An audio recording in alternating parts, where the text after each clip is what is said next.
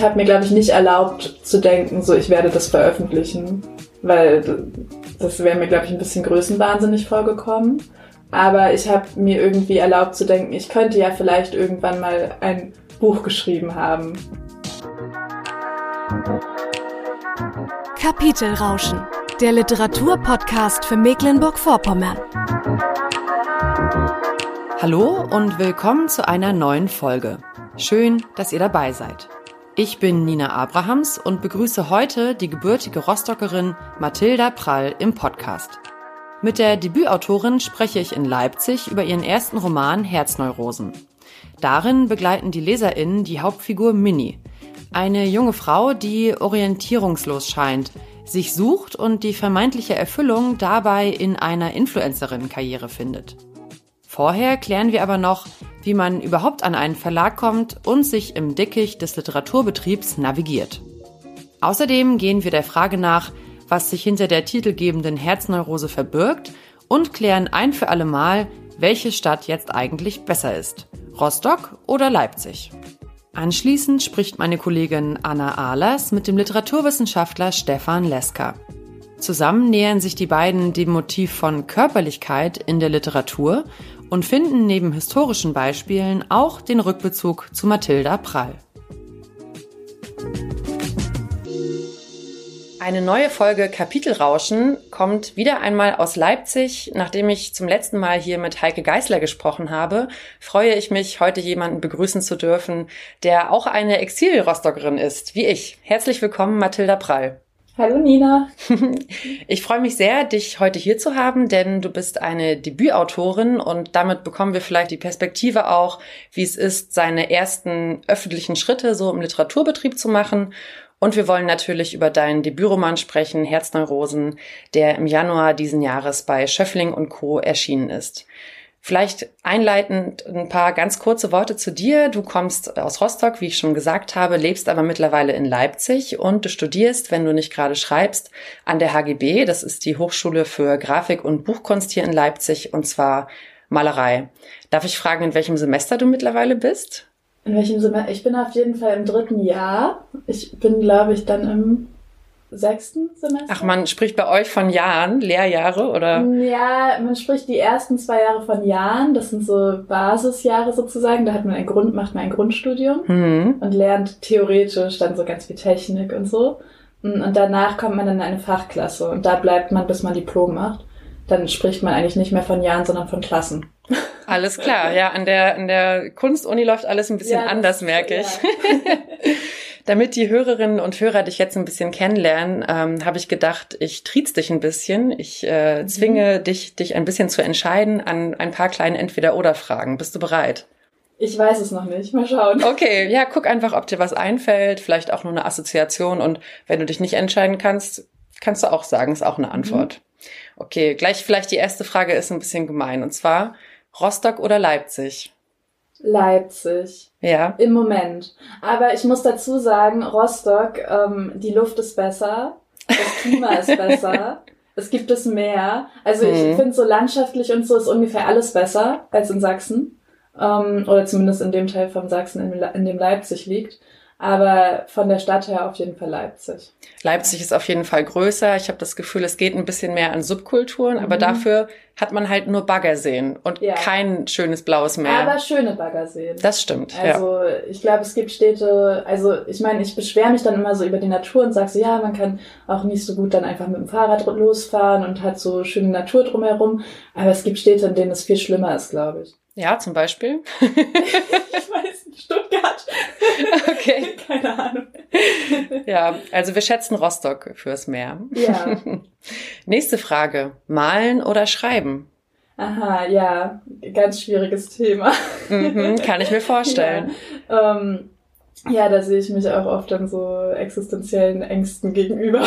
Mhm. Im Moment tatsächlich schreiben. Aber mhm. es kommt so phasenweise, glaube ich. Und irgendwie eine Zeit lang habe ich auch mal gesagt, dass ich beides gleichzeitig brauche, um halt so ein bisschen so Ausgleich immer zu haben. Aber im Moment habe ich eher das Gefühl, dass ich mich auf eine Sache sehr doll konzentrieren muss und dann auf die Phase warten sollte, wo die andere Sache wieder überhand nimmt. Und im Moment ist es Schreiben. Das kenne ich auf jeden ja. Fall auch. Daran anschließend, fleißige Studentin oder ausschlafen?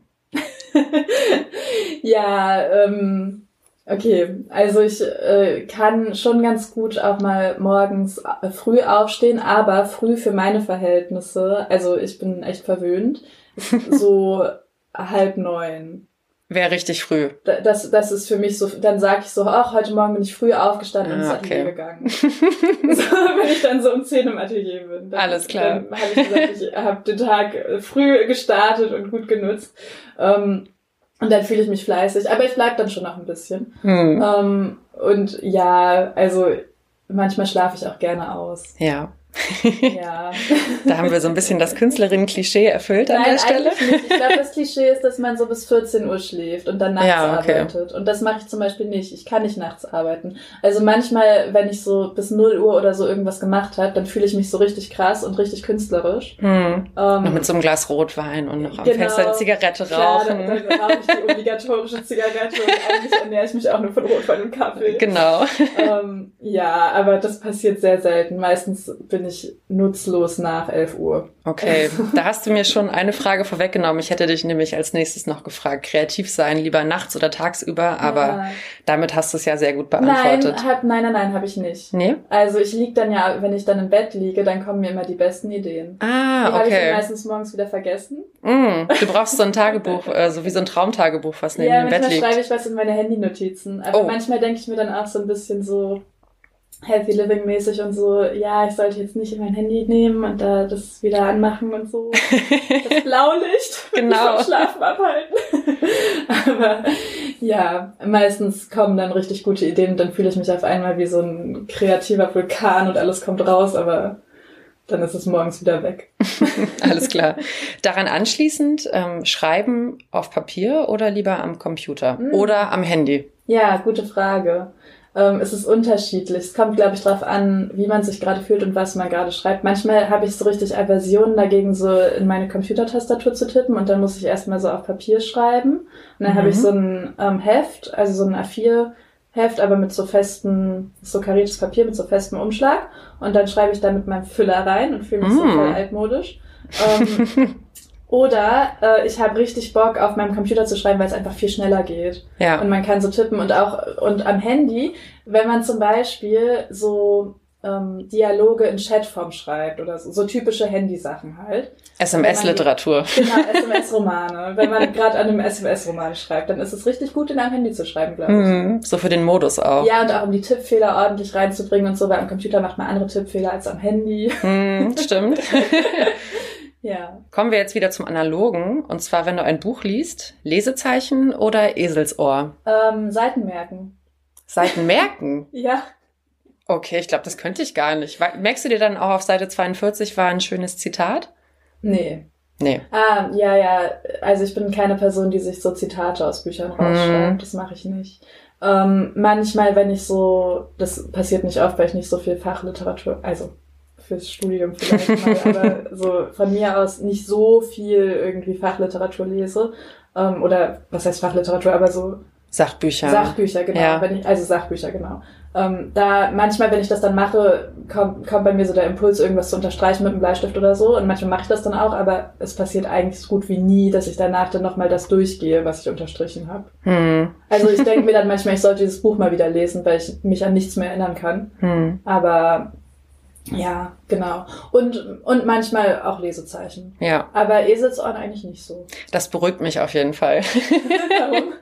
ich finde es immer so ein bisschen, es sieht dann halt nicht mehr so schön aus. Ne? Also natürlich mhm. ist ein Buch auch ein Gebrauchsgegenstand und ich will da jetzt auch nicht so snobistisch irgendwie agieren, aber ja, so, wenn man so ein bisschen ästhetisch da mhm. unterwegs ist, naja, aber ja. Kann ja auch jeder machen, wie er will. Voll kommt auch darauf an, ob man das Buch zum Beispiel auf der Straße gefunden hat oder irgendwie so für einen Euro gekauft hat und es ist schon so voll ja, ja. zerfleddert. Und Gut, bei einer Werkausgabe würde ich das jetzt vielleicht auch nicht machen, zum Beispiel. Ne? Es kommt ja. drauf an. Bibliothek oder kaufen? Bibliothek, ja. Mhm. Und Leipziger auch, Stadtbibliothek. Genau, die Leipziger Stadtbibliothek. Um, ähm, und auch manchmal kaufen dann ja. Also wenn es zum Beispiel ein ganz neues Buch ist, was, was es noch nicht gibt in der Bibliothek oder so, oder so, ähm, ja, dann kaufen. Oder wenn, wenn es ein Buch ist, von dem ich weiß, dass ich es richtig gerne mag, weil ich es schon gelesen hm. habe. Was war denn das letzte Buch, was du dir ausgeliehen hast? Kannst du dich daran noch erinnern? Ähm, ja, das letzte Buch, das ich mir ausgeliehen habe, liegt gerade bei mir im Zimmer, Das flüssige Land von mhm. Raffaela Edelbauer. Ähm, genau. Das Und gestern ja habe ich mehrere Bücher zurückgegeben, aber ich weiß nicht mehr welche. ich war auf jeden Fall letztens über der äh, Zeit und musste eine Gebühr zahlen. Da habe ich mich ja, geärgert. Ich auch. Vor einer Woche. ja. 4 Euro. oh ja. Ich wusste auch, dass ich über der Zeit bin, weil ich krieg dann immer die E-Mail, dass ich es mm. wieder abgeben muss. Und dann war ich aber krank. Klar, also ich war krank. Ich mm. konnte nicht hin. Um, ähm, und genau, dann habe ich es. Und danach habe ich es dann ein bisschen vergessen und dann hat es 4 Euro gekostet. Ja, man kommt an viele Bücher für wenig Geld, aber man muss sie dann ja. auch zurückbringen. Ne? aber was ich jetzt gemacht habe, man kann nämlich auch äh, Bücher ja vormerken, mhm. so dass man die dann halt, wenn die gerade ausgeliehen sind, und das kostet ein Euro. Und das habe ich jetzt zum ersten Mal gemacht. Und hat, hat gut funktioniert? Ich habe es noch nicht gekriegt, es ist am 30. Mai, theoretisch wird es Ah, okay. Bis darauf. Und dann musst ja, du darauf hinfiebern. Dann ja. ist endlich das Buch da. Welches ist es denn? Es ist, warte, äh, Freizeit von äh, Carla Kaspari. Ich hoffe, das ah, ist richtig. Ja, davon habe ich schon mal gehört. Ja. Cool. Ja, ich finde man, also alle Leute sollten sowieso öfter in die Bibliotheken gehen. Es ist super, dass es die gibt. Ähm, Voll. ja. Okay, und jetzt kommt die letzte Entweder-Oder-Frage. Und damit spiele ich vielleicht schon auch ein bisschen über äh, auf dein Buch an, Herzneurosen, und zwar Instagram oder Social Media Detox, also nicht benutzen. ähm, ja, also im Moment eher eher Detox. Mhm. Ich benutze Instagram, ähm, zum Beispiel manchmal, weil ich mit Leuten kommuniziere über Instagram, also ich chatte, ähm, aber auch nicht super viel.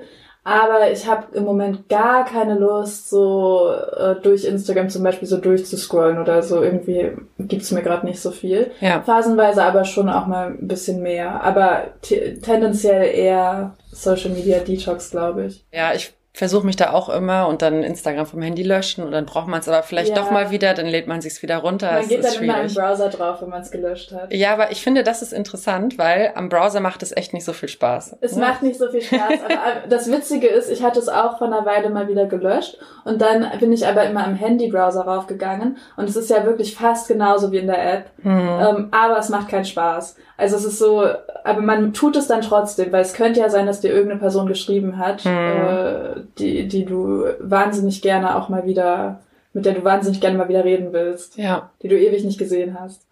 Benutzt du das dann auch so ein bisschen für deine, für deine Arbeit? Also irgendwie zum Vernetzen im Literaturbetrieb oder so? Ja, irgendwie nicht so. Aber ich habe auch, ich ehrlich gesagt, ich glaube, ich habe einfach kein Talent auf Instagram. Also es gibt so Leute, denen kommt es einfach so. Die, mhm. die machen dann, dann posten die immer so irgendwas oder sie sehen irgendwas und dann machen sie das in ihre Story und so. Und irgendwie bei mir ist es nicht so doll so. Also manchmal habe ich dann so einen Moment und denke mir so, ja, jetzt kann ich das mal machen, aber dann denke ich mir auch immer so, ich poste sonst nie irgendwas. So, warum sollte ich jetzt plötzlich das posten? Ja, ich glaube, man muss es einfach leichter nehmen, ne? Also du kannst es ja benutzen für deine Zwecke und wenn nicht, dann nicht. Voll, ja.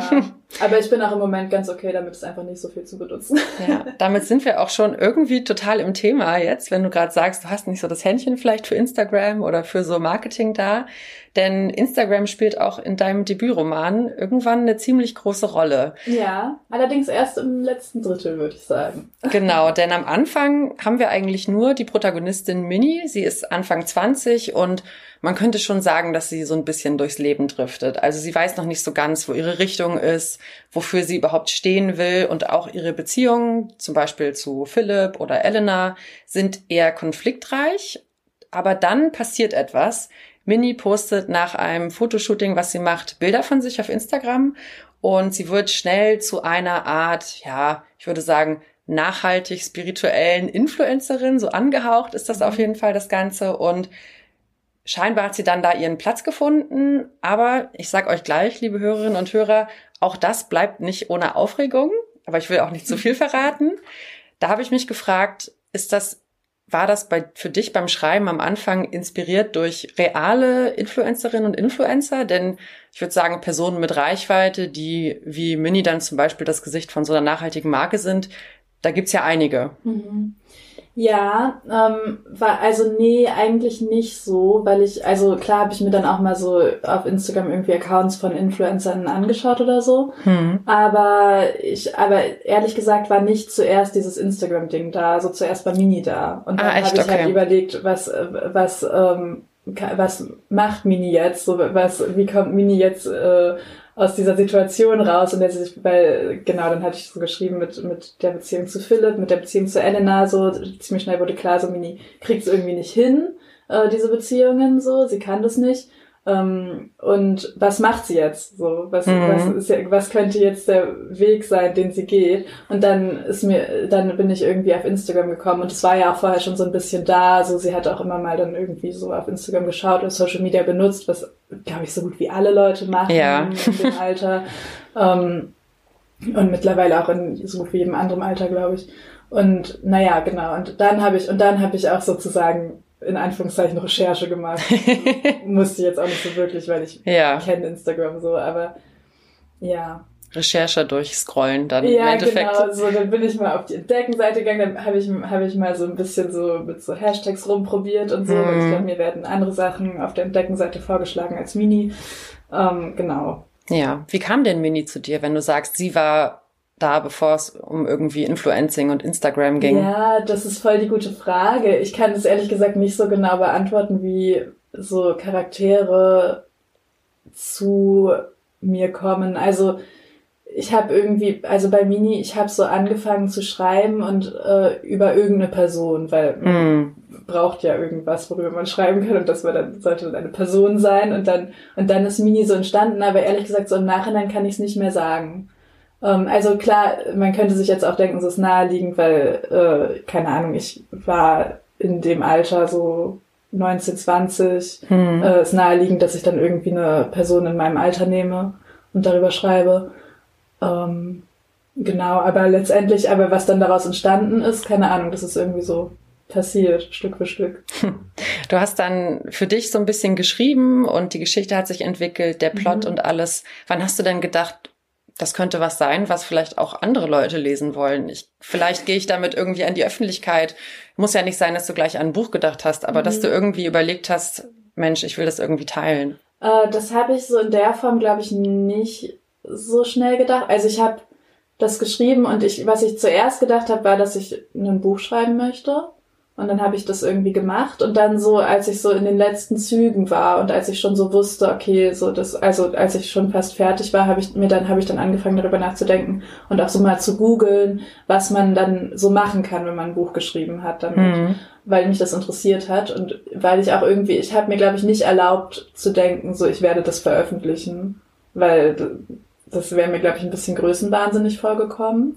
Ähm, aber ich habe mir irgendwie erlaubt zu denken, ich könnte ja vielleicht irgendwann mal ein Buch geschrieben haben, weil ich ja auch schon fast fertig war. Und dann habe ich es fertig geschrieben und dann habe ich äh, und dann habe ich mich intensiver damit auseinandergesetzt. Genau. Und dann bin ich so, habe ich so ein bisschen ja so auf Google geschaut, wie also wie geht man da so ran? Hab dann gelesen. Ja, da kann man sich irgendwie Agenturen suchen, da kann man direkt an Verlage schreiben, was man nicht machen sollte, statt auf Google. Ah, wenn Google das ja. sagt, ne, dann. Google, Google weiß das. genau, und dann hatte ich gedacht, ja, äh, jetzt habe ich das fertig. Ich kann ja einfach mal schauen, ähm, ich kann das ja einfach mal machen. So, und man und äh, dann habe ich gesehen, dass man dass man ja so ein Exposé vorbereiten muss, wo man irgendwie die Handlung beschreibt und äh, so, da, dann macht man so einen Pitch und dann, mhm. man, und dann schreibt man halt, kann man so die Agenturen kontaktieren, äh, kann man die Agenturen kontaktieren, äh, wie äh, mit, mit dem Pitch und, und dem Exposé und so, in der Leseprobe.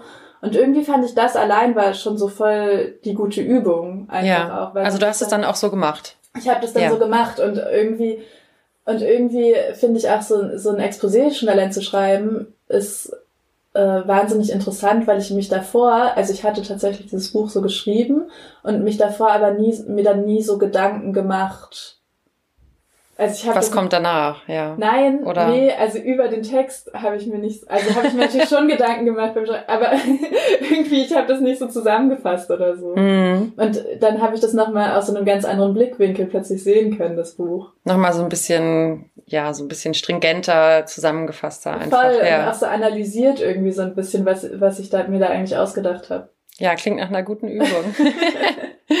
Aber auch interessant, was du gesagt hast, ähm, dass du meintest, es kam dir so ein bisschen unerhört vor, jetzt äh, mhm. äh, zu denken, das Buch könnte veröffentlicht werden. Aber ich meine, so werden ja Bücher veröffentlicht und bei dir hat es ja offensichtlich ja, auch eh. geklappt. Ja, und ich weiß auch nicht, warum es geklappt hat, ehrlich gesagt, weil also dann sei mal nicht so, ja. nein, nein, nein. Ich meine, aber ich meine jetzt auch, äh, also unabhängig davon, ob jetzt irgendwas gut ist oder nicht.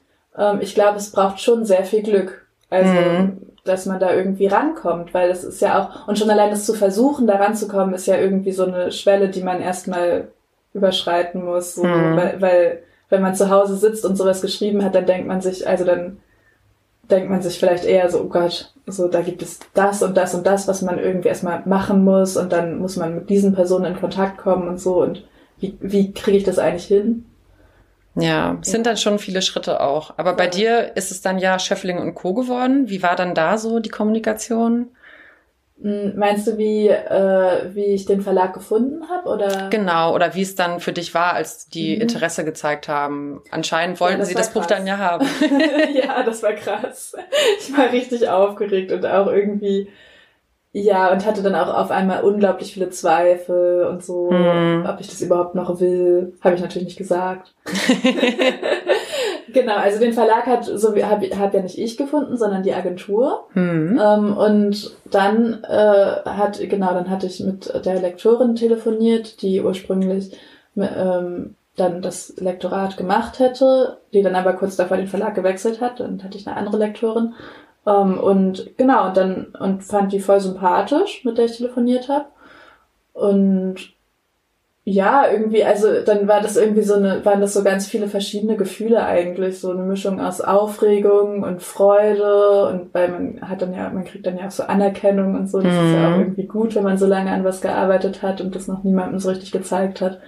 Und genau, aber eben auch voll die Ängste auf jeden Fall. Das glaube ich. Es ist ja irgendwie so ein total viel, was auf einen einprasselt und es ist ja eben auch zum ersten Mal passiert. Ja, ja, genau. Und ich habe ja auch keine Ahnung von diesem ganzen Betrieb. Mhm. So, also ich weiß gar nicht, wie das geht und weiß ich also jetzt so langsam verstehe ich so ein bisschen mehr, aber ich denke mir immer so, alle Leute wissen da viel mehr drüber als ich.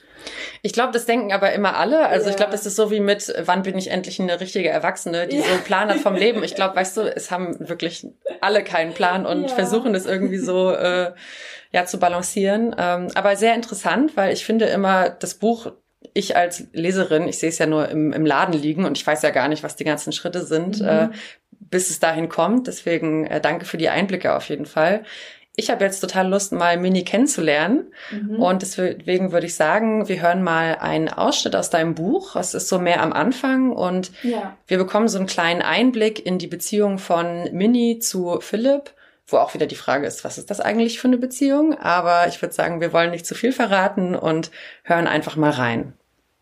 Es riecht süßlich nach stark parfümierten Räucherstäbchen. Die Rauchwolken haben sich nur ganz langsam im Zimmer ausgebreitet und sind jetzt auf Schulterhöhe stehen geblieben. Wenn Mini sich hinstellt, kann sie über den wabernden Dunstteppich hinwegsehen und beobachten, wie die Schwaden auf jede Bewegung reagieren, sich verformen, ausweichen, schwerfällig einem Luftstoß Platz machen. Philipp im Schneidersitz auf dem Boden atmet tief ein und aus. Mini liegt auf dem Bett, die Knie über der Brust angezogen und mit den Armen umschlungen und starrt durch Räucherstäbchenrauch hindurch an die Decke. Weit weg ist die Decke. Sie fragt, brauchst du noch lange? Philipp sagt nichts. Er atmet lauter als vorher. Mini stöhnt leise und dreht sich auf den Bauch. Sie nimmt ein Buch vom Boden neben dem Bett, eigentlich nur eine Matratze, die Pauline ins Wohnzimmer gelegt hat, und schlägt es auf. Irgendeine Seite. Sie liest die ganze Seite und denkt dabei über das Abendbrot mit Vero nach. Das Buch wie ein seltsam außerirdisches Objekt unter ihren Fingern. Sie betrachtet einzelne Wörter und Buchstaben und hat die ganze Zeit gelesen.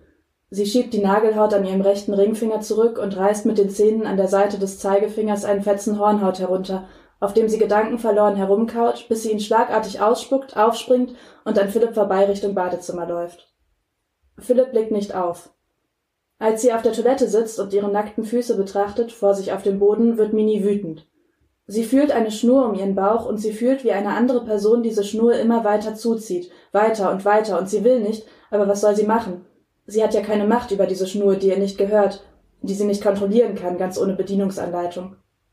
Das ist ein typischer Albtraum von Mini. Sie wacht nachts auf mit kalten Händen und einer tauben Zunge, weil sie das geträumt hat. Oder irgendjemand sticht ihr zum Beispiel mit dem Finger in den Bauch und es tut erst nur ein bisschen weh, aber dann immer mehr und mehr, je tiefer gestochen wird. Und sie will sagen, stopp, hör auf und du tust mir weh, aber sie kann nicht, weil sie ihre ganze Kraft darauf verwenden muss, den Schmerz zu ertragen. Und sie will nur noch daraus. Als sie die Spülung drückt und am Waschbecken vorbeigeht, sieht sie im Regal daneben ihre Bürste liegen. Sie sieht das dunkle Holz und den Kolibri, der auf die Rückseite gemalt ist. Die blonden Haare zwischen den Borsten. Im dunstigen Wohnzimmer steht sie direkt vor Philipp und blickt auf ihn hinunter. Hast du meine Bürste benutzt? Er schaut perplex auf. Langgezogen ja. Er kneift fragend ein Auge zu und zieht den Mundwinkel hoch. Sie stöhnt, lauter als nötig, und geht wieder zurück Richtung Bad. Er ruft ihr hinterher, dein Ernst? Und sie hat Lust zu schreien, also schreit sie, ja, fuck! Ja, das ist mein beschissener fucking Ernst, weil ich es dir schon tausendmal. Sie muss nach Luft schnappen und gibt das Schreien auf. Sie ist im Türrahmen stehen geblieben und sagt jetzt, ein Keuchen unterdrückend, ich habe es dir schon Millionenmal gesagt, dass ich nicht will, dass du sie benutzt. Die hat Franzi mir gemacht und sie ist wertvoll für mich. Philipp hat seine Hände von den Knien genommen und die Beine vor sich ausgestreckt. Er sieht nicht wütend aus, eher belustigt. Also erstens, das hast du mir noch nicht tausendmal gesagt. Eigentlich kann ich mich nicht daran erinnern, jemals etwas über diese Bürste gehört zu haben. Und zweitens, ich habe sie ja nur ganz normal benutzt und nicht das Klo damit geschrubbt oder meine Schuhe geputzt oder so. Mini schaut ihn an.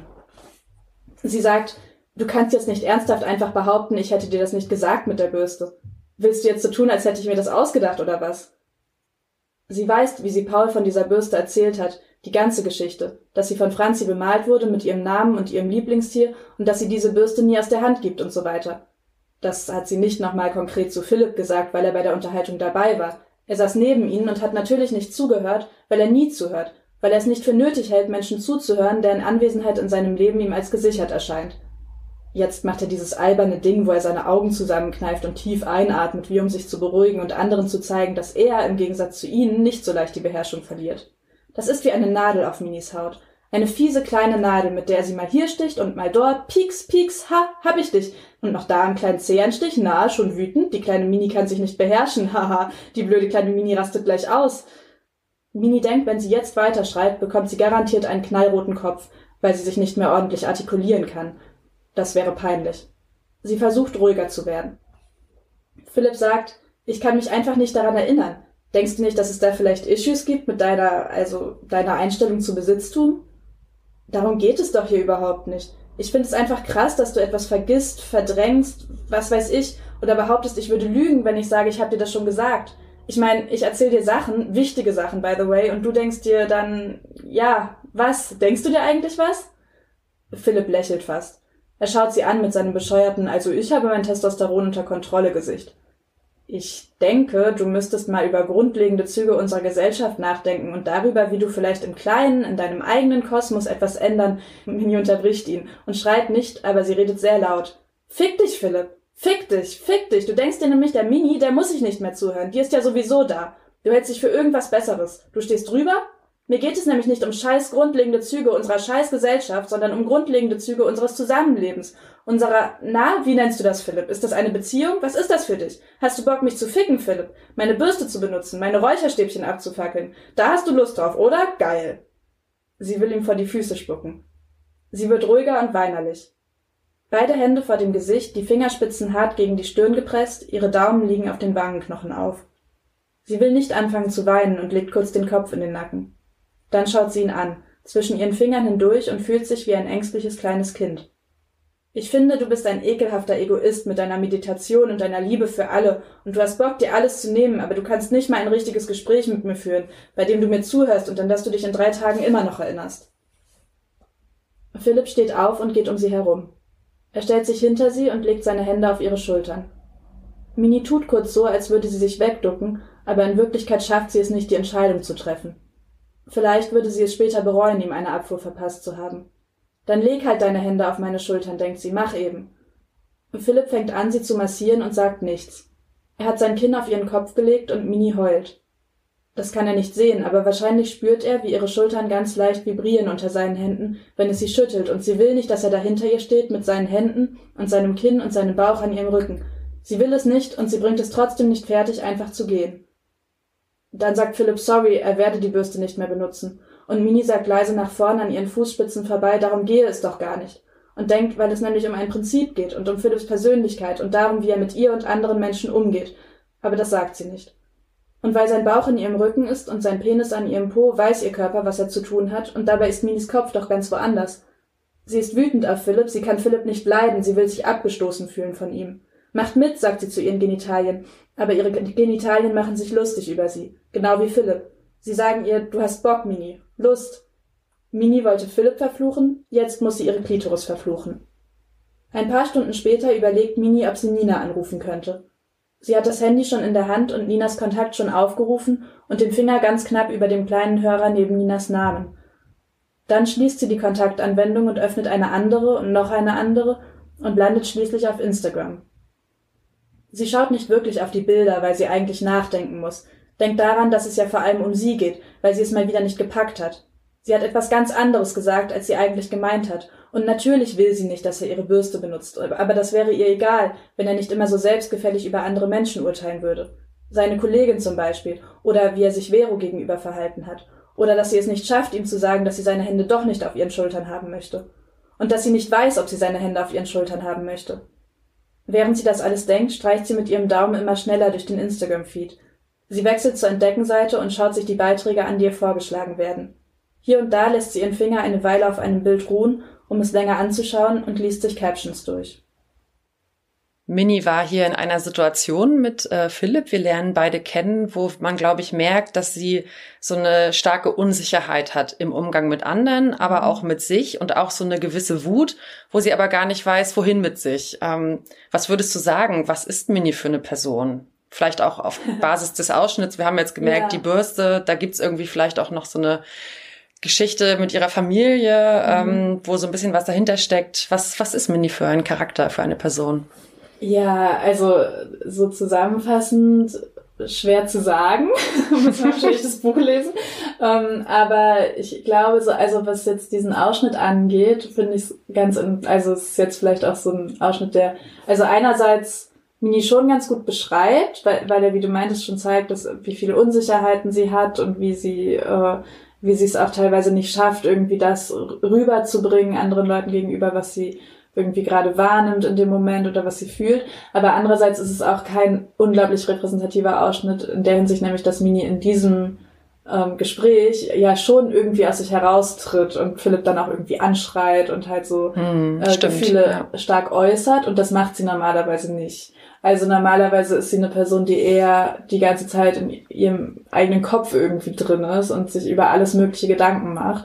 Ähm, und schon auch irgendwie dauernd mit Menschen zusammen ist, aber eigentlich gar nicht so viel teilt mit Leuten. Also mhm. sie führt eigentlich keine, ja, man könnte fast sagen, sie führt gar nicht so viele so richtige Gespräche irgendwie mit Leuten. Also die Gespräche finden eher so in ihrem Inneren statt und dadurch kreist sie halt dauernd um sich selbst. Hm. Und äh, ja, kommt da irgendwie nicht raus. Ich muss auch sagen, ich war manchmal beim Lesen frustriert von ihr, beziehungsweise ja. manchmal sogar ein bisschen genervt, äh, ja. weil sie sich so erratisch verhält manchmal. Also kannst du das nachvollziehen, wenn ich das sage? Weil zum Beispiel, sie verbringt ja auch mit Philipp dann relativ viel Zeit, obwohl es manchmal so wirkt, als würde sie ihn gar nicht mögen. Mhm. Mhm. Findest also wenn du das findest du das nachvollziehbar, dass ich genervt ja. war beim Lesen? Ja klar, also ich war ja auch genervt beim Schreiben. Ah okay, alles klar. ich finde also das ist ja auch irgendwie was, was ich also was ich schon auch also ich finde es auch ganz gut eigentlich, wenn das rüberkommt, dass ähm, ja, also Mini ist ja auch genervt von sich selbst. Mhm. Oder sie ist nicht nur genervt von sich selbst, sondern sie hat schon einfach so, ein, also so einen richtig stark ausgeprägten Selbsthass eigentlich. Mhm. Und mh, mm, Genau, und ich finde es auch okay, wenn man dann als Leserin irgendwie genervt ist. Ja. Oder sich, also ich finde, was so ein Gefühl, was man wahrscheinlich viel hat, kann ich mir vorstellen, was ich auf jeden Fall auch hatte, ist, dass man Mini eigentlich immer gern mal so durchschütteln möchte. Also man möchte ihr immer mal so zuschauen, oh ja. so, hey, so, Alter, jetzt mach doch mal was. Komm doch mal aus dir raus, so. Ja. Irgendwie, aber oder denk doch mal nach, so, weil sie denkt ja die ganze Zeit nach, aber man hat manchmal vielleicht so das Gefühl, dass sie nicht, dass sie halt nirgendwo ankommt oder dann immer, dass ihre Gedanken dann immer wieder so einen destruktiven Weg einschlagen mhm. und keinen produktiven. Ja, sie hat dann ja so ein bisschen irgendwann gefühlt so einen Weg da für sich rausgefunden, indem sie dieses Instagram-Ding mhm. macht Und wie du schon gesagt hast, nimmt das ja schrittweise immer eine größere Rolle ein. Je weiter der Plot voranschreitet, äh, umso mehr macht sie ja, äh, irgendwann ist sie ja Influencerin auf Instagram. Zeigt das vielleicht so ein bisschen, wie Mini sich so ein neues Selbstbild aufbaut, was halt ja. eben eher online ist statt in der echten Welt? Weil ich, ein Zitat fand ich ganz schön, ich würde das mal kurz mhm. vorlesen. Und zwar sagt sie da zu Philipp, eigentlich ist es doch leichter als früher, oder? Theoretisch kann es ja jeder schaffen, jede. Online, Instagram, YouTube, alles möglich. Ich habe in letzter Zeit manchmal Fotos gemacht mit Leuten und gemerkt, dass es mir liegt irgendwie. Ich fand mich ja nie schön. Also, dass sie da so ein bisschen so ein neues Selbstbild aufbaut, ist mhm. das so ein bisschen der Prozess? Ja, genau. Also für mich eigentlich, ja, für mich war halt, wie gesagt, diese Frage so, was macht Mini, wenn sie es nicht schafft, äh, irgendwie eine zwischenmenschliche Beziehung so richtig einzugehen, so wenn sie keine Nähe findet eigentlich mit anderen Menschen. Und das ist ja so eine ganz verzweifelte Situation eigentlich. Und auch nicht nur keine Nähe mit anderen Menschen, sondern auch mit sich selbst irgendwie nicht. Und halt so unglücklich ist einfach mit sich selbst oder auch wütend oder auch hasserfüllt. Und naja, und auf Instagram hat sie eben diese Möglichkeit, sich darzustellen. Und ja nicht nur, also ja, sie, sie kann sich zeigen und kann aber auch entscheiden, wie sie sich zeigt. Sie kann entscheiden, ob sie reagiert auf, äh, auf andere Menschen, die ihr irgendwie Feedback geben oder so. Sie kann reagieren, sie muss nicht reagieren. Ähm, und ja, sie hat einfach, sie, es ist so eine Form von ja, Selbstermächtigung auf eine Art auch. Und ja, und das ist das, was sie damit irgendwie gefunden hat, glaube ich, so ein bisschen. Ja. Welche Rolle spielt dann da Spiritualität? Weil ich habe schon gesagt, sie wird dann äh, später das Gesicht von so einer nachhaltigen mhm. Marke. Sie geht zu so Ritualen und da geht es um weibliche und männliche Energien, die so ausgeglichen mhm. sein sollen. Sie macht Yoga und lebt augenscheinlich diesen, diesen Lifestyle. Also mhm. welche Rolle spielt das da noch mit rein? Ja, ich glaube, das ist auch sowas, was ja schon früh im Buch auch eine Rolle spielt, dass sie irgendwie äh, sich mit so Menschen ähm, zusammenfindet, die da ja, man könnte sagen, aufgeschlossen sind. Also ja. Die, die, die, halt, ja, also so ein bisschen hippiesk und, äh, und esoterisch teilweise.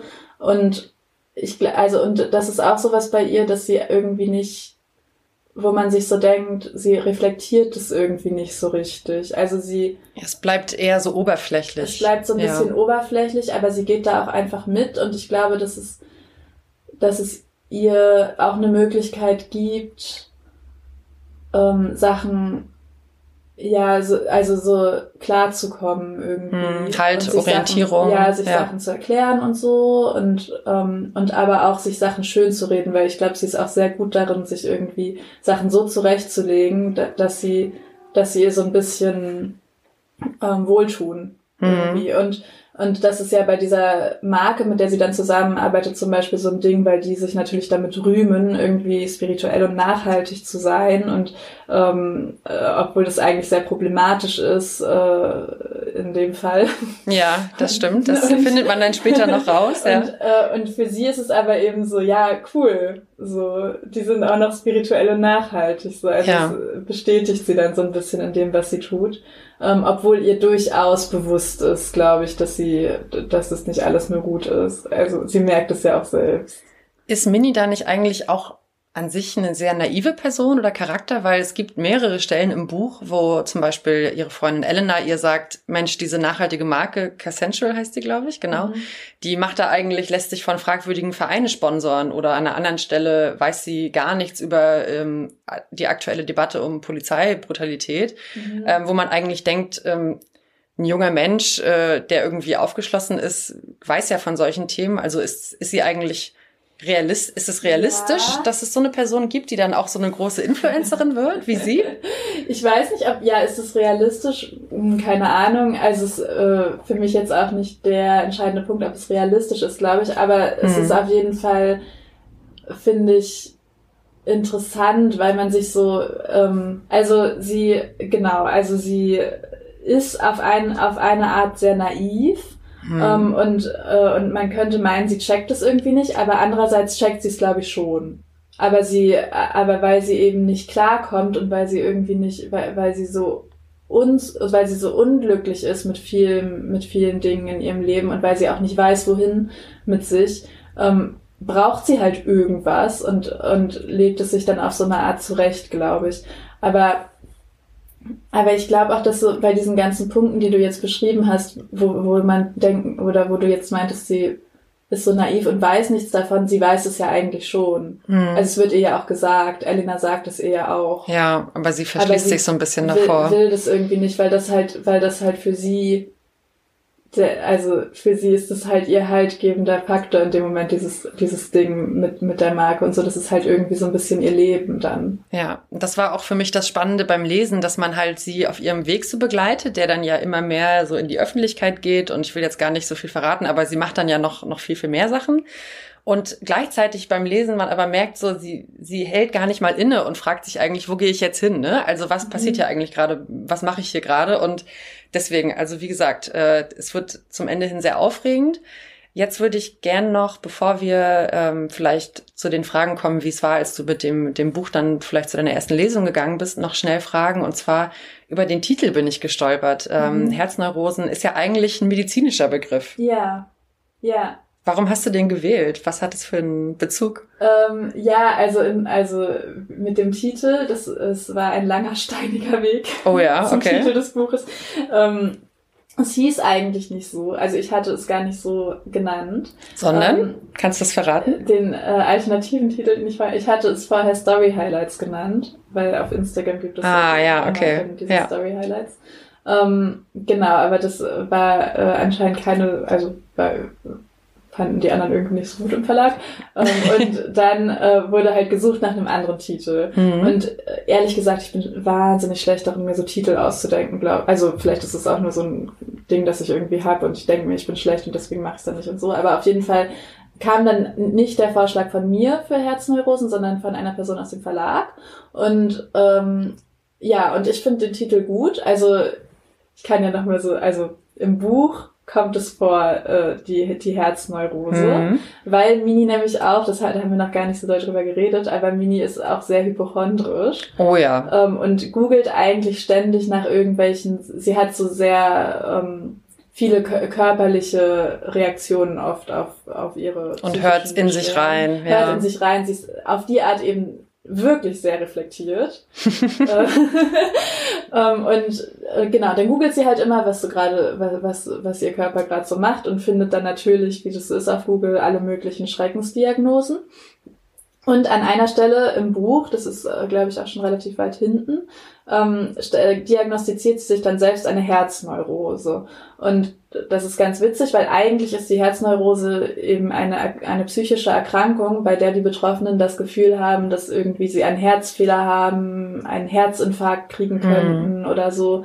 Ähm, und das dann natürlich auch wirklich spüren und das kann ja auch, hat dann auch teilweise wirklich somatische Auswirkungen, wird dann körperlich ausgelebt sozusagen. Und dadurch äh, ist es dann so, dass Betroffene sich zum Beispiel sehr doll schonen und ja. eben nicht mehr so viel Sport machen oder so, weil sie Angst haben, dass das dann einen Herzinfarkt triggern könnte oder so. Und bei Mini ist es so, dass sie nicht, ähm, also sie hat, äh, sie, sie hat nicht die Herzneurose und fängt dann an, sich ganz doll zu schonen und nichts mehr zu machen, sondern sie googelt das und diagnostiziert sich selbst die Herzneurose, also sie ist schon einen Schritt weiter sozusagen, ähm, und verhält sich dann natürlich so, wie sie sich verhalten sollte, wenn sie eine Herzneurose hat, nämlich sie macht trotzdem weiter Sport hm, und, ähm, okay. und heilt sich dadurch selbst. Alles klar. Ähm, und, genau. Und ich finde den Titel irgendwie, ich meine, er lässt natürlich auch sehr viel Raum für irgendwie Assoziationen und so offen. Wenn man das hm. jetzt liest, ich weiß nicht, ob alle Leute dann gleich so wissen, was das ist. Genau, ich wusste zum Beispiel auch nicht, dass das ein medizinischer Begriff ist. Das habe ich jetzt erst in der Recherche rausgefunden. Aber ist ja auch gut, wenn es so eine gewisse Vieldeutigkeit gibt. Ja. Ich hatte zuerst tatsächlich so ein bisschen Angst, dass es so ein sehr zielgruppenorientierter Titel ist oder dass hm, es so. So ein bisschen zeitgeistig. Irgendwie. Ja, und auch so ein bisschen wie dann so ein Liebesroman rüberkommt oder so, was es ja wirklich nicht ist. Nee. ähm, Genau, aber irgendwie, aber, aber ich finde ihn trotzdem richtig passend und fand ihn auch richtig passend. Dann dachte ich mir so, ja, dann verstehen das halt mal Leute falsch oder so, wenn sie das Buch sehen, aber. das ist eben die Vieldeutigkeit. Ja. Jetzt ist das Buch in der Öffentlichkeit und die Leute äh, sehen den Titel, nehmen es vielleicht mal in die Hand in der Buchhandlung und du hast auch schon eine Handvoll Lesungen gemacht, hast du mir erzählt. Zum Beispiel deine Premierenlesung, die war am, am 6. Februar in Freiburg und Du warst auch jetzt Ende März in Rostock wieder, und zwar mhm. beim Leseclub Festival. Wie hast du die Abende in Erinnerung und was waren die Reaktionen der Leute? Beziehungsweise vielleicht erstmal, wie war das überhaupt, vor Publikum zu lesen? Ja, stressig. okay. Also auch richtig cool, ähm, aber auch, auch stressig. Also erstmal davor kann man erstmal eine Nacht nicht schlafen. Okay. Weil man die ganze Zeit daran denken muss. ähm, und danach kann man auch eine Nacht nicht schlafen, weil dann das Adrenalin erstmal absinken muss. Also so war es bei mir. Ähm, ich fand's also ja genau sehr aufregend. Das Lesen an sich macht mir voll Spaß. So, ich, also das geht irgendwie ganz gut. Ähm, aber das Gespräch finde ich, also das macht löst bei mir dann gleich so ein bisschen so Panikreaktionen aus, weil ich mir dann immer denke, oh Gott, so was soll ich denn da sagen? Am Ende, am wenn Ende Fragen zum Buch kommen, ja. Kommt, genau, dann kommen Fragen. Dann ist man ja schon, man steht halt wirklich so unter Adrenalin so und ist irgendwie vor Leuten. So dann hat man natürlich nicht mehr die Gedanken, die man alleine zu Hause hat, sondern plötzlich hat man ganz andere oder gar keine mehr. ähm, halt so Aussätze einfach. Mm, genau, aber dann irgendwie finde ich immer so, ist dann interessant gewesen, weil immer dann danach, wenn ich dann irgendwie nochmal mit Leuten geredet habe oder so, dann kam es, kam ich immer, wurde ich immer so ein bisschen ruhiger und habe dann und und konnte dann so voll auch daraus zehren, was die Leute dann so, dass die Leute was gesagt haben, ja. dass ich Leute gesehen habe, die dann das Buch auch gelesen hatten und so und mir irgendwie was dazu gesagt haben, das gut fanden, vielleicht natürlich auch irgendwie kritische Anmerkungen mal hatten und so, aber einfach so, dass man so merkt, so das, ja, also das ist nicht nur entstanden, sondern das wird auch benutzt sozusagen, das wird auch konsumiert. Ja. Und, dann mach, und dann machen sich Leute ihre eigenen Gedanken drüber. Und zum Beispiel bei diesem Leseclub-Festival in Rostock, das war ja auch so eine coole Veranstaltung, weil das irgendwie keine Klasse, also ich habe da ja gar nicht vorgelesen, sondern wir saßen dann. Mehr wie so ein Lesekreis, ne? Genau, ja. War, ja, es war so ein Lesekreis, irgendwie so ein bisschen wie in der Schule oder so. Und, Was wollte die Autorin damit sagen? ja, genau. und halt, und halt in so einer kleinen Runde und, ähm, und irgendwie war das so richtig cool und auch witzig, weil dann ich hab, musste gar nicht so viel sagen. Hm. Die Leute haben sich halt untereinander über dieses Buch unterhalten. Ähm, dann gab es natürlich die klassischen Fälle, die es nicht geschafft haben, es zu lesen. ich bin hier nur so. ich bin auch gekommen, aber eigentlich habe ich es gar nicht gelesen. ja, genau, aber irgendwie, und dann hatten sie halt so ihre Gedanken dazu und so, und es war so voll krass, eigentlich zu sehen, ja, die, das, die machen sich dann Gedanken darüber und reden darüber mhm. und analysieren das dann so und so. Und das fand ich richtig toll. Gab es da ähm, was Besonderes für dich, was du mitgenommen hast, was die Leute dir irgendwie zurückgemeldet haben, dass mhm. für die ein Aspekt zum Beispiel total vordergründig war, der für dich eigentlich äh, nicht so eine Rolle gespielt hat? Oder was mhm. war so das Feedback? Ähm, also, ein Aspekt, also ich hab zum, also ich war, glaube ich, überrascht bei der Lesung in Freiburg, dass es so viel, jetzt ging es ja auch schon wieder viel um Instagram, mhm. dass es so viel um Instagram ging, weil ich in, ähm, als ich das Buch geschrieben habe und so, war das für mich, hat das für mich gar keine so riesige Rolle gespielt. Also für war mich mehr so Mittel zum Zweck. Mini. Ja. ja. Und ähm, und da ging es dann viel darum und dann fand und das war, da war ich irgendwie ich weiß nicht, ob ich überrascht war, aber mhm. ist dir aufgefallen? Ist mir aufgefallen, ja. genau. Und ähm, ja, und in Rostock ging es dann aber schon auch viel um, um Mini an sich und da äh, gab es schon auch so unterschiedliches Feedback dann auch von den Leu von den unterschiedlichen Altersstufen her, glaube ich, weil da ah, ja. also Leute in meinem Alter auch ein paar und dann auch so ein bisschen ältere und oder so Mittelalte und äh, Menschen und da fand ich es dann auch interessant, weil dann haben alle halt so ihre Reflexionen so ein bisschen mitgeteilt, wie sie das wahrnehmen und dass es bei ihnen zum Beispiel vielleicht, dass sie es nicht so verstehen konnten oder so, oder dass sie es eben doch verstehen konnten, obwohl, obwohl sie eigentlich ja schon 15 Jahre älter sind als ah. Aber ich glaube, ihre Probleme können schon auch universell ja, sein, klar. dass man nicht so weiß, wohin mit sich und so. Ja, und ich meine auch wahrscheinlich Leute in Minis Alter können, können sich natürlich denken, so, hä, das blicke ich gar nicht. Mhm. ja, verschiedene Lebensbereiche halt, ne? Ja. Du hast jetzt äh, bisher noch einen weiteren Text veröffentlicht, und zwar im Literaturboten. Das ist so ein mhm. Magazin des Hessischen Literaturforums. Arbeitest du aktuell noch an neuen Texten oder was sind so gerade deine Pläne? Oder vielleicht sagst du auch, oh, ich bin gerade mit meiner Malerei total ausgelastet. Lass mich mal in Ruhe hier mit meinem Buch. Ich könnte wahrscheinlich ausgelastet sein mit der Malerei, aber im Moment male ich eigentlich gar nicht. Ah. Ähm, genau, und ja, ich schreibe an einem neuen Buch. Ich hoffe, dass es, ich hoffe, dass es was wird. Ich schreibe da schon ein bisschen länger dran und der Text, den ich im Literaturboten veröffentlicht habe, spielt so ein bisschen in dem ähm, Universum, dem Kosmos, in dem das neue Buch spielt. Ah, okay. Aus einer anderen Perspektive. Das neue Buch ist ähm, aus der Perspektive von einer dieser Personen. Oh, das fand ich aber interessant, weil ich habe den Text gelesen und da habe ich schon ein bisschen mehr Parallelen zu dir jetzt persönlich gesehen. Also mhm. es geht mhm. zum Beispiel auch um Charaktere, die Kunst studieren und es ja. wird so ein Zeichenkurs geschildert. Also da habe ich ja, schon gedacht, ja. ah, das ist bei deiner Lebensrealität wahrscheinlich ein bisschen näher. ja, voll, genau. Also es ist, ähm, also das Buch, ich, ich glaube nicht, dass, also es passieren Sachen, die mir auf jeden Fall nie passieren werden in meinem Leben. Ähm, Alles klar. Aber es ist, genau, es ist angesiedelt in Leipzig, es spielt in Leipzig und ähm, zum Großteil und ähm, ja, und es äh, spielt auch an einer Kunsthochschule zum Teil. Hm, alles klar. also es sind Orte, an denen ich mich theoretisch auskenne, aber das meiste ist natürlich ausgedacht. Oh, da bin ich gespannt. Also ich freue mich immer auf einen Leipzig-Roman und ich freue mich auch auf deinen neuen Roman. Ich wünsche dir alles Gute für deine weitere Arbeit und vielen ja. Dank, Mathilda Prall, dass du dir heute die Zeit genommen hast für das Danke, kleine Gespräch. Dankeschön. Tschüss. Tschüss. Nachdem ich Mathilda Prall in Leipzig treffen durfte, gehen wir jetzt nach Rostock. Dort sprechen meine Kollegin Anna Ahlers und der Literaturwissenschaftler Stefan Lesker über das Thema Körperlichkeit in der Literatur. Ausgehend von Mathilda Pralls Debütroman erkunden sie, wie körperliche Erfahrungen literarisch verhandelt werden und geben weitere Beispiele. Rascheln aus dem Zettelkasten. Fundstücke aus der Literaturgeschichte mit Stefan Lesker. Herzlich willkommen, Stefan Lesker. Wir gestalten wie immer den informativen Schlussbeitrag des Podcasts. Ich hoffe, dir geht's gut. Ja, geht es schön, wieder hier zu sein. Hallo.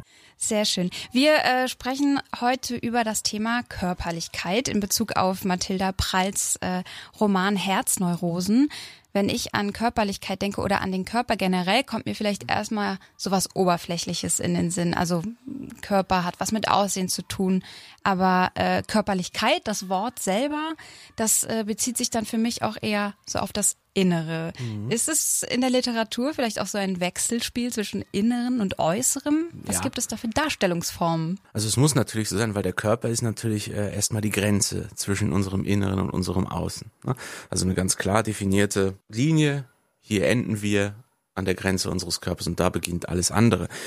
Und das Verhältnis vom Ich zu etwas anderem ist immer ein zentrales Thema in der Literatur. Und da natürlich auch sowas wie Körpererfahrung. Also ich behaupte, das ist kein kein Roman, keine Erzählung, kein Gedicht gibt, wo der Körper nicht irgendwo irgendwie eine Rolle spielt. Insofern ist es natürlich ein ganz, ganz zentrales Thema. Und äh, welche Ursprungszeit hast du uns mitgebracht? Die Frage, die ich mir gestellt habe, war natürlich, wann fängt man an, äh, über Körperlichkeit zu sprechen? Ne? Und dann ist man ganz schnell mindestens in der Antike, aber man kann bis zur Steinzeitmalerei zurückgehen. Ja. Ähm, man ist ganz schnell bei philosophischen Problemen, das Leib-Seele-Problem. Und dann habe ich mich gefragt, wo fängt man an? und am besten fängt man im Mittelalter an. Ja. Äh, und zwar, das mag jetzt überraschen, beim Karneval. Äh, okay. Im Mittelalter war es ja so, dass wir eine ganz, ganz öffentlich, äh, kirchlich streng reglementierte Weltordnung hatten ähm, und die Kirche wusste aber ziemlich genau, dass man irgendwie den Leuten Freiräume geben muss. Und da war der Karneval als jährlich wiederkehrendes Fest, äh, wo man sozusagen sanktionslos die Obrigkeit kritisieren, beschimpfen durfte, war das immer ein ganz, ganz wichtiges Ventil. Daher kommt auch der Begriff der Narrenfreiheit, ja. an den wir heute noch kennen und auch heute noch im Karneval das so ist. Und äh, es gab einen berühmten russischen äh, Literaturwissenschaftler, Michael Bachtin hieß der, der hat beobachtet, dass vom Mittelalter zum Übergang in die Renaissance sich diese Lachkultur des Karnevals zu entgrenzen beginnt und in die Literatur übergeht. Also ab da finden wir in der Literatur so karnevaleske Erzählformen, Motive, die äh, Engführung von Profanem und Heiligem zum Beispiel. Mhm. Oder eben auch die Darstellung und äh, sehr genaue Beschreibung von Körperabläufen, also die Verdauung ja. zum Beispiel. In Grimmelshausens Simplicissimus gibt Szenen, die den Protagonisten auf der Toilette zeigen. In Gargantuan Pantragurel vom Franzosen äh, François Rabelais gibt's ganz viele Szenen, die um Verdauung sich ranken. Und äh, da beginnt sozusagen diese Thematisierung von auch nicht gerade angenehmer Körperlichkeit ähm, in der Literatur. Und ab da entwickelt sich das eben immer weiter. Körperlichkeit war natürlich auch schon vorher ein Thema, aber da ist wirklich so ein ganz, ganz ähm, deutlicher Umschwung zu bemerken. Und ein richtig intimer Einblick und auch vielleicht einer, der super spannend ist für eine Zeit, wo man äh, ja über sowas überhaupt gar nicht gesprochen hat. Ja.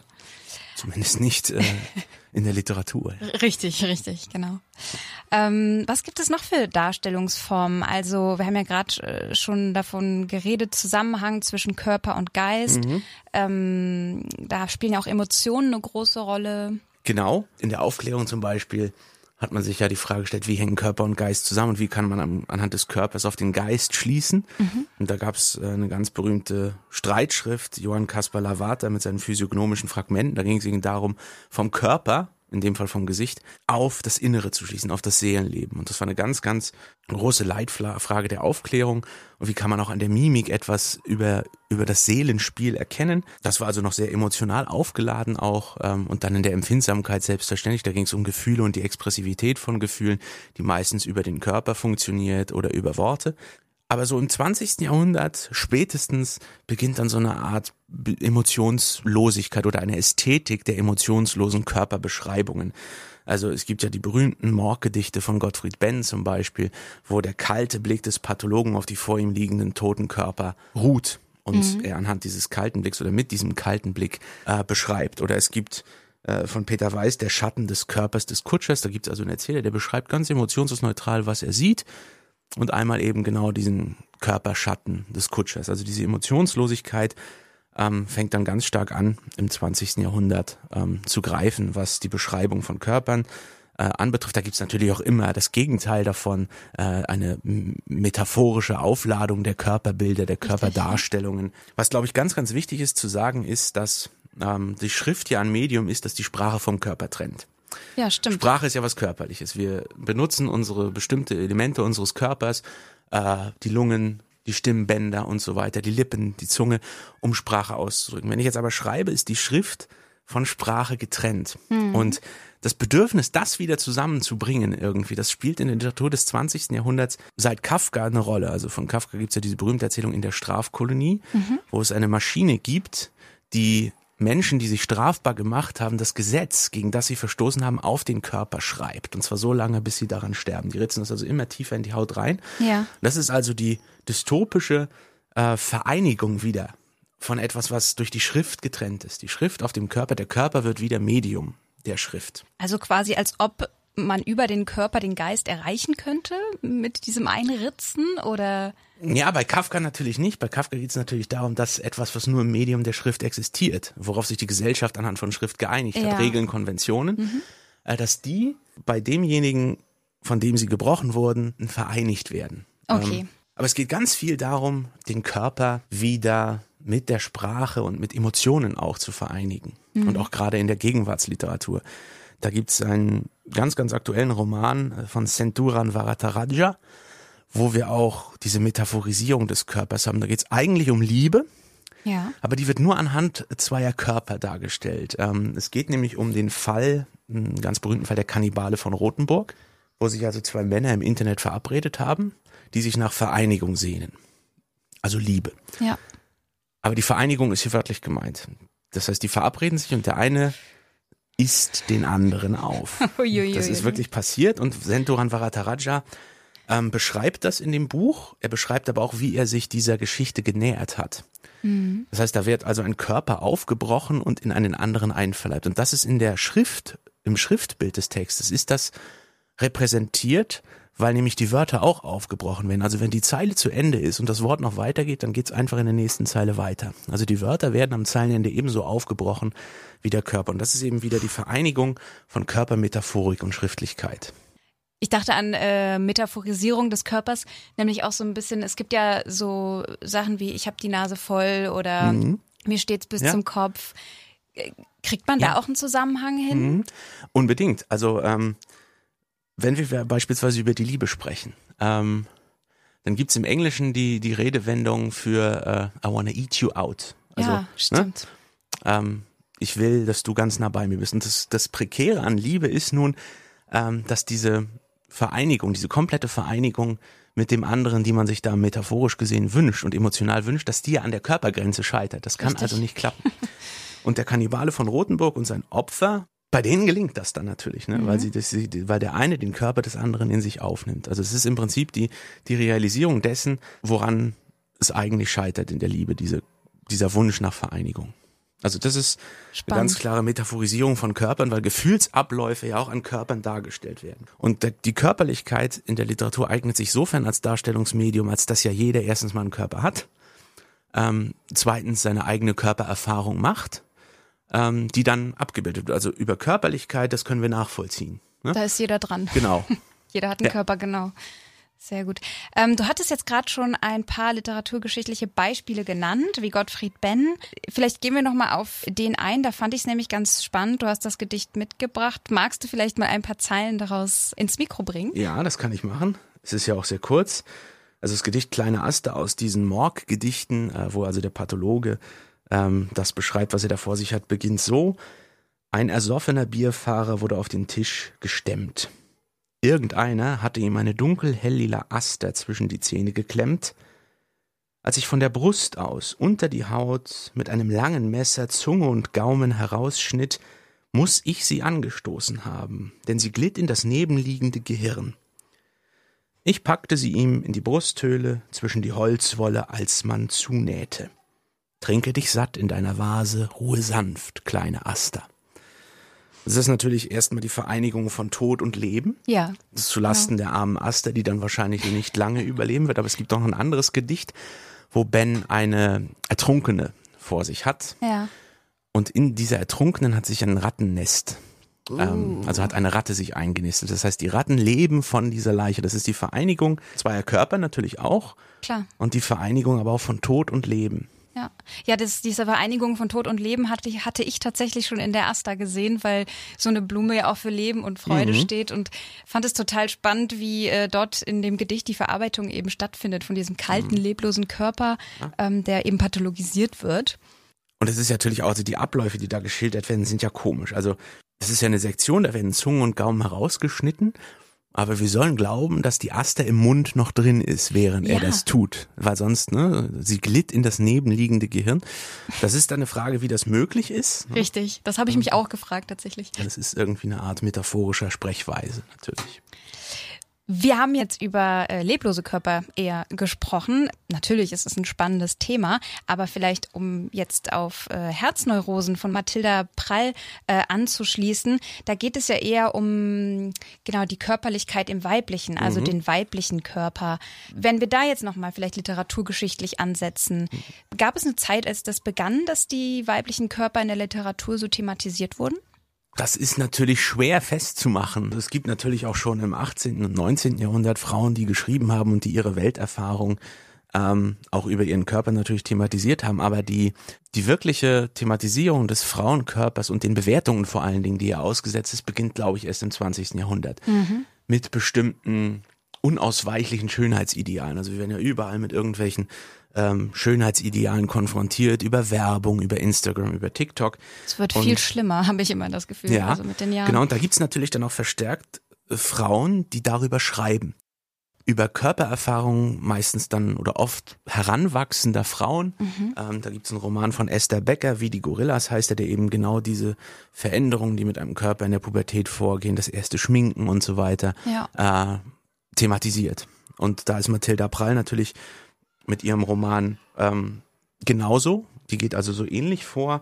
Ähm, was bei Mathilda Prall interessant ist, ist diese Unausweichlichkeit der Körperbewertung. Also die Protagonistin Mini, ähm, die erfährt das ja leidvoll, dass ihr Körper äh, auch von Menschen, die ihr wohlgesonnen sind, Bewertungen ausgesetzt wird. Also es gibt mhm. eine Szene, wo Elena, äh, mit der sie ein Verhältnis hat, sie darauf anspricht, dass sie doch immer dünner wird und dass sie sich Sorgen macht. Das ist also so eine Erfahrung, die sie macht, aber umgekehrt und, und die ihr unangenehm ist, mhm. aber umgekehrt macht sie das selber.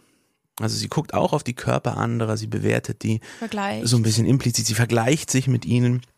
Also das ist so eine Körperlichkeit, aus der man nicht rauskommt. Und dann kommt natürlich noch hinzu, dass der eigene Körper zunimmt und Mysterium wird. Also er gibt keine klare Antwort. Deswegen auch der Titel Herzneurosen. Das ist ja die Angst vor einer Herzkrankheit. Richtig. Die ja. dann aber dazu führt, dass man das Herz nicht mehr belastet und die dann sozusagen wirklich zu körperlichen Auswirkungen führen kann, zu körperlichen Schäden. Dann diese ständige Hineinhorchen in den Körper, dieses ständige achtsam sein müssen.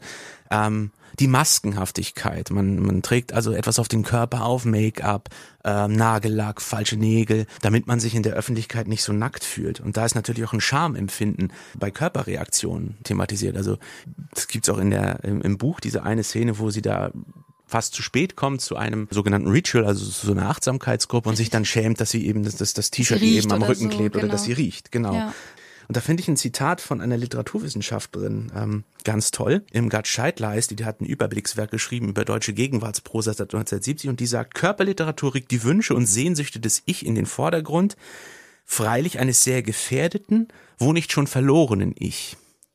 Und ähm, das tut Mathilda Pralli, das tut auch Esther Becker, denn diese Mini ist, ist ein sehr gefährdetes Ich. Das stimmt. Ich habe immer das Gefühl, ihr ständiges äh, Vergleichen im Innen, aber auch im Außen, Mhm. das ist ständig im Konflikt. Also man hat so diese dieses Wechselspiel der Körperlichkeit vom Innen äh, im Außen auf jeden Fall gegeben. Und einer der ersten, der dies thematisiert hat, oder meines Wissens einer der ersten, war Michel Foucault. Ja. In seinem Text Überwachen und Strafen, der sagt, dass der Körper eben durch gesellschaftliche Machtstrukturen bestimmt wird. Natürlich, ja. Und das ist es natürlich auch, ne, wenn wir irgendwie von Jean-Paul Gaultier oder ich will jetzt keine Werbung machen, von Chanel, von irgendwem anderen, setzen sie hier den Modeschöpfer oder das Parfüm ihres Vertrauens ein. Wenn man da eine Werbung sieht, dann ist das irgendwie auch Meinungsmachen. Die sind also im Diskurs bestimmend, was Schönheit anbelangt, dann ist das auch eine Machtausübung.